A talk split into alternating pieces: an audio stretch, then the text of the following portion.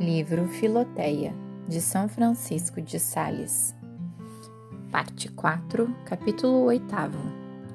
É preciso resistir às pequenas tentações.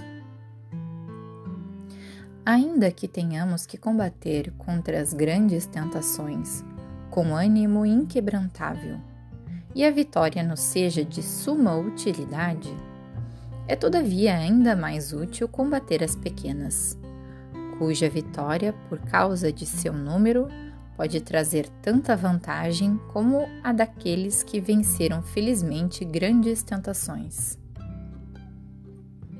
Os lobos e os ursos são certamente mais para temer do que as moscas. As moscas, porém, são mais importunas e experimentam mais a nossa paciência. É fácil não cometer um homicídio mas é difícil repelir continuamente os pequenos ímpetos de cólera que se oferecem em todas as ocasiões. É fácil a um homem ou uma mulher não cometer adultério, mas não há igual facilidade em assim conservar a pureza dos olhos.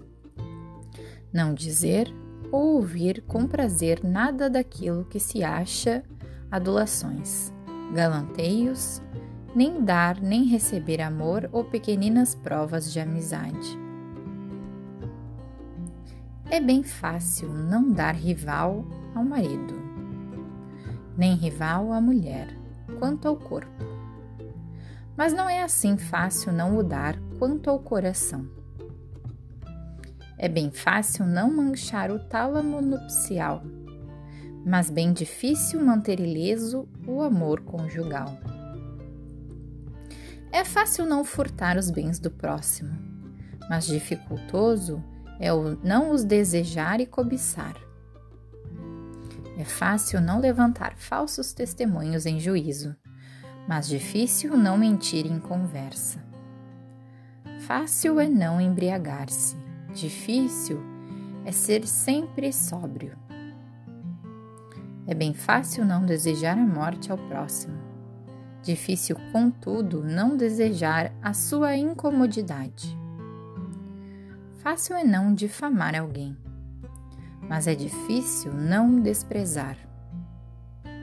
Enfim, essas pequenas tentações de cólera, de suspeitas, ciúmes, invejas, amizades tolas e vãs, duplicidades, vaidade, afetação, artifícios, pequenos pensamentos maus. Tudo isso, digo, forma o exercício cotidiano, mesmo das almas mais devotas e resolvidas a viver santamente. Por isso, Filoteia, ao passo que nos devemos mostrar generosos em combater as grandes tentações quando aparecem, é muito necessário que nos preparemos cuidadosamente para as pequenas tentações convictos que as vitórias que obtivermos assim de nossos inimigos ajuntarão outras tantas pedras preciosas à coroa que Deus nos prepara no paraíso.